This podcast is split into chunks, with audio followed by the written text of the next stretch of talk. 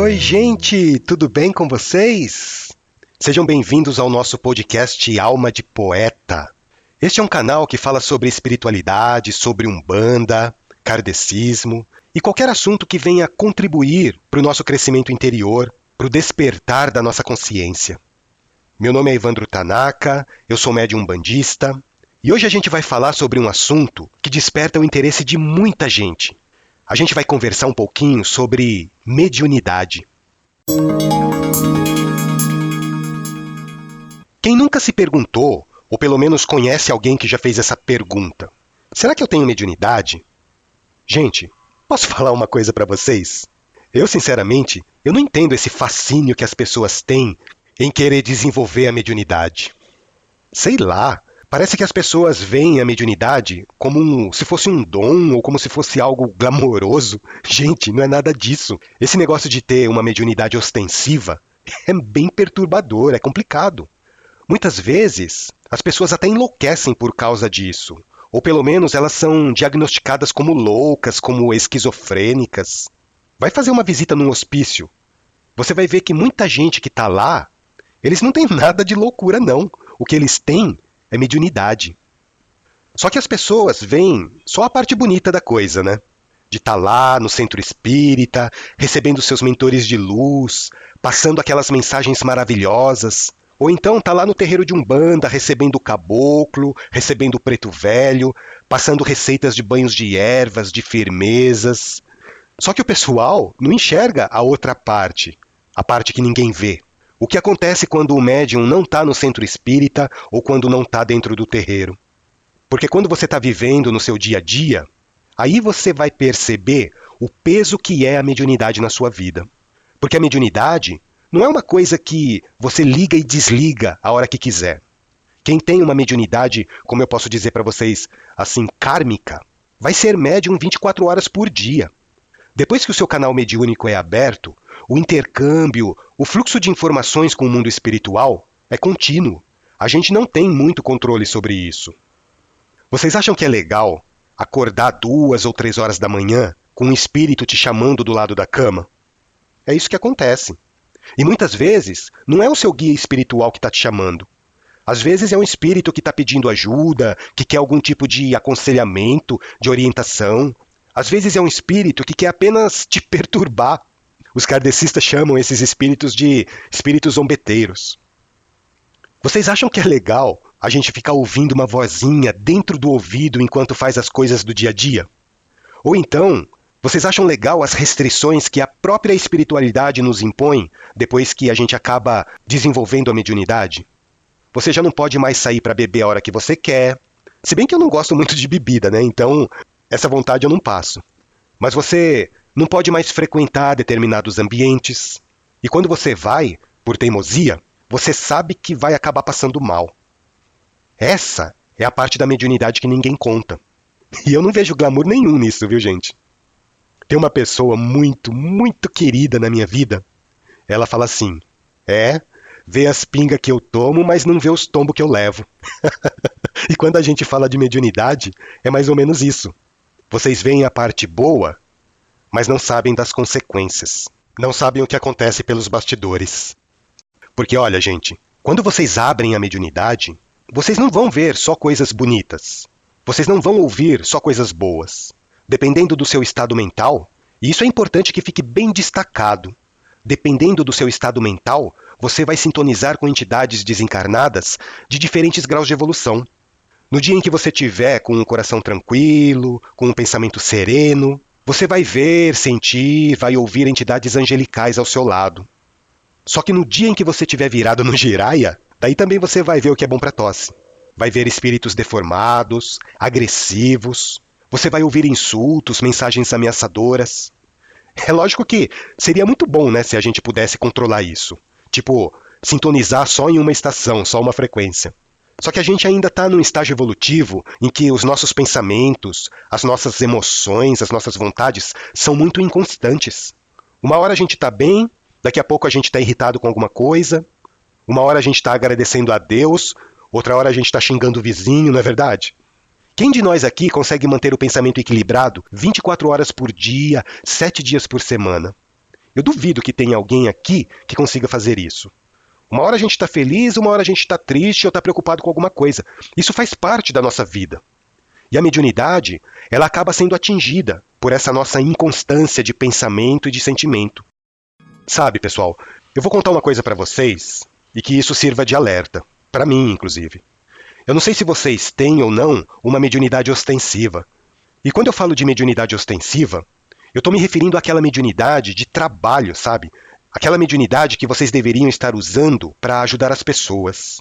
Normalmente, os médiums mais ostensivos, eles costumam mudar de humor muito rapidamente. É fácil você identificar quando uma pessoa tem uma mediunidade ostensiva. É só você prestar atenção nas mudanças de humor repentina que ela apresenta. Isso se dá justamente pela facilidade de percepção que essa pessoa tem do mundo espiritual. Essas pessoas, elas são muito facilmente influenciadas pelo plano espiritual. E quando eu falo plano espiritual, eu estou me referindo tanto ao plano superior quanto ao plano inferior também, viu? E olha, eu demorei muito, muito tempo mesmo para ter essa percepção. Na verdade, eu ainda não tenho ela em todos os momentos da minha vida, porque eu já magoei muita gente por causa das minhas mudanças de humor repentinas. Eu já magoei pessoas queridas, pessoas que me são muito caras ao coração. Porque muitas vezes, gente, naqueles momentos de irritação ou de tristeza, a gente acaba até esquecendo que nós podemos estar sendo manipulados pelo plano espiritual. A partir do momento em que a gente tem essa consciência, a gente começa a ter um controle maior sobre as nossas próprias atitudes. Isso que eu estou falando para vocês serve principalmente para mim, porque eu ainda tenho muito que melhorar nesse aspecto. Olha, as pessoas que eu amo que o digam. Mas o que eu quero dizer para vocês é o seguinte: vocês querem desenvolver mesmo a sua mediunidade? Legal, eu dou o maior apoio. Mas ao mesmo tempo que vocês tentam desenvolver a mediunidade, comecem também a se conhecer melhor. Porque dessa forma, vocês vão conseguir identificar com mais clareza os seus próprios pensamentos, as suas próprias emoções, daqueles sentimentos, daqueles pensamentos que possam estar vindos de uma fonte externa. Vocês entendem o que eu digo? Tem uma poesia do pai Antônio que fala sobre mediunidade. Ela fala assim: Mediunidade não é privilégio, nem é castigo, mas a necessidade de tomar o remédio para curar o espírito. Mediunidade não é dom, nem maldição, mas a oportunidade de se tornar bom, suportando a provação. Mediunidade não é sacrifício, nem ostentação, mas pura felicidade. Para alguns raros, uma missão, e para muitos, expiação. Se tens mediunidade, auxilia o teu irmão, sempre com humildade, procure estender a mão. Praticando a caridade, teu esforço não será em vão. Quando a gente fala de mediunidade ostensiva, elas podem acontecer em duas situações. Ou a pessoa nasce na Terra com uma mediunidade missionária, que é raríssimo de acontecer, ou ela nasce com a mediunidade de expiação que a gente fala, que é o caso de quase a totalidade dos médiums que existem hoje em dia. E olha só, os médiums que têm mediunidade missionária, eles não ficam por aí se vangloriando da mediunidade que possuem. A gente pode citar aqui no Brasil, por exemplo, como o maior expoente de uma mediunidade verdadeiramente missionária, a vida do nosso querido Chico Xavier. Esse sim tinha uma mediunidade missionária. Um outro exemplo, o Zé Arigó, que também tinha uma mediunidade missionária. Agora eu, como o baiano Tibério diz, tu és mais lascado do que eu, cabra da peste.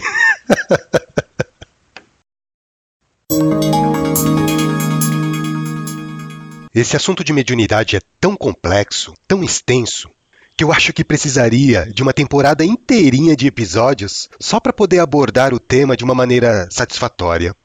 Porque existem vários tipos de mediunidade, em graduações diferentes. Existe a clarividência, que é a capacidade de ver espíritos, a clareaudiência, que é a capacidade de ouvi-los. Existe a mediunidade de incorporação, quando o espírito se acopla ao corpo físico do médium e começa e consegue movimentá-lo. Existe a psicofonia, quando o espírito utiliza apenas as cordas vocais do médium para se comunicar. Existe a psicografia, quando o espírito escreve através do médium. Nesse caso da psicografia, ela pode ser intuitiva ou mecânica, né? A psicografia mecânica é mais rara de acontecer. A mecânica é quando a mão do médium adormece completamente e o espírito consegue movimentá-la com mais liberdade. Nesse caso da psicografia mecânica é muito interessante, porque a mão do médium continua escrevendo, mesmo que o médium esteja conversando ou dormindo ou com a atenção voltada para outra coisa. Já a psicografia intuitiva é diferente. Na psicografia intuitiva, o médium precisa estar com o pensamento focado na ideia que ele está recebendo do plano espiritual, nas mensagens que estão sendo transmitidas diretamente para o seu campo mental. O kardecismo ele usa muito a mediunidade intuitiva e a psicofonia para receber as mensagens do plano astral. Já a Umbanda, a Umbanda usa principalmente a mediunidade de incorporação. Até por conta da natureza dos atendimentos que são dados nas giras, né? Na Umbanda existe um contato mais direto entre a entidade e a pessoa que está sendo assistida. A gente ainda poderia citar vários outros tipos de mediunidade, tem a mediunidade de cura, a mediunidade de transporte, de fenômenos diretos, e por aí vai. Como eu disse, a gente precisaria de muitos episódios para conversar sobre cada uma delas. Existem duas maneiras de se desenvolver a mediunidade. Se você já não tem uma mediunidade expiatória, como a gente falou lá atrás, uma mediunidade kármica, você pode desenvolver a sua mediunidade de duas maneiras. A primeira delas, que é a maneira errada, é uma maneira totalmente desaconselhada, é forçando a eclosão da sua mediunidade. Seja por rituais, uso de substâncias psicotrópicas, doenças. Claro que no caso de doenças não tem muito o que se fazer, né? Às vezes a doença é até o meio necessário para que a mediunidade aflore no momento certo. Agora, não vale a pena usar drogas ou substâncias alucinógenas para tentar abrir a mediunidade. E por que, que eu falo isso? Porque você vai abrir a sua mediunidade sem ter o preparo psicológico, o preparo moral, o preparo adequado para fazer isso. Você vai abrir a sua mediunidade de uma maneira desequilibrada. E isso só vai te fazer mal, pode ter certeza. Agora, a segunda maneira que você tem para desenvolver a sua mediunidade, e essa é a maneira mais aconselhada, a mais correta, é por meio da sua evolução moral. Porque quanto mais o espírito evolui moralmente, quanto mais o ser humano evolui, mais facilidade ele vai ter para entrar em contato com o mundo espiritual. Nesse caso, a mediunidade, ela se desenvolve de uma maneira espontânea. A pessoa não sofre e quando ela começa a perceber o mundo espiritual, a sintonia dela já vai estar de acordo com o grau evolutivo que ela atingiu. Vocês conseguem perceber a diferença? Se vocês abrem a mediunidade usando drogas, por exemplo, pode ter certeza que não vai ser espírito de luz que vocês vão ver ao seu lado, muito menos mentores. O que você vai ver são seus obsessores, ou então o que eles quiserem que vocês vejam. Agora, se você desenvolve a sua mediunidade com paciência, com trabalho, por meio de estudo, de autorreflexão, os espíritas chamam de reforma íntima ou reforma interior. Daí, quando a sua mediunidade florescer, vocês já vão ver os seus guias espirituais, as entidades amigas ao seu lado. Vocês vão ter a oportunidade de usar a mediunidade para se aprimorar cada vez mais. Porque nesse caso, vocês vão desenvolver a mediunidade já com a sintonia certa. Vocês não vão ficar batendo a cabeça para tentar arrumar a sintonia correta para enxergar espíritos evoluídos.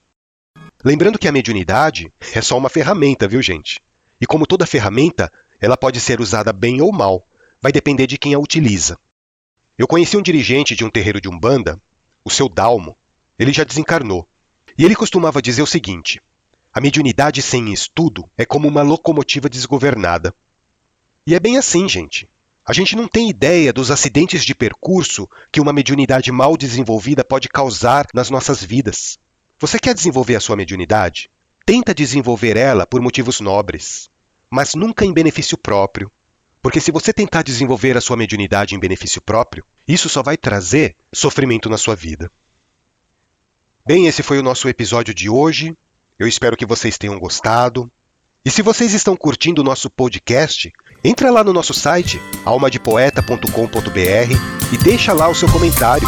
Você também pode ouvir o nosso programa nas principais plataformas de áudio: Spotify, Google Podcast, Deezer Apple Podcast, Anchor FM e YouTube. Um grande abraço a todos, fiquem com Deus, que o nosso Pai Oxalá os abençoe hoje e sempre.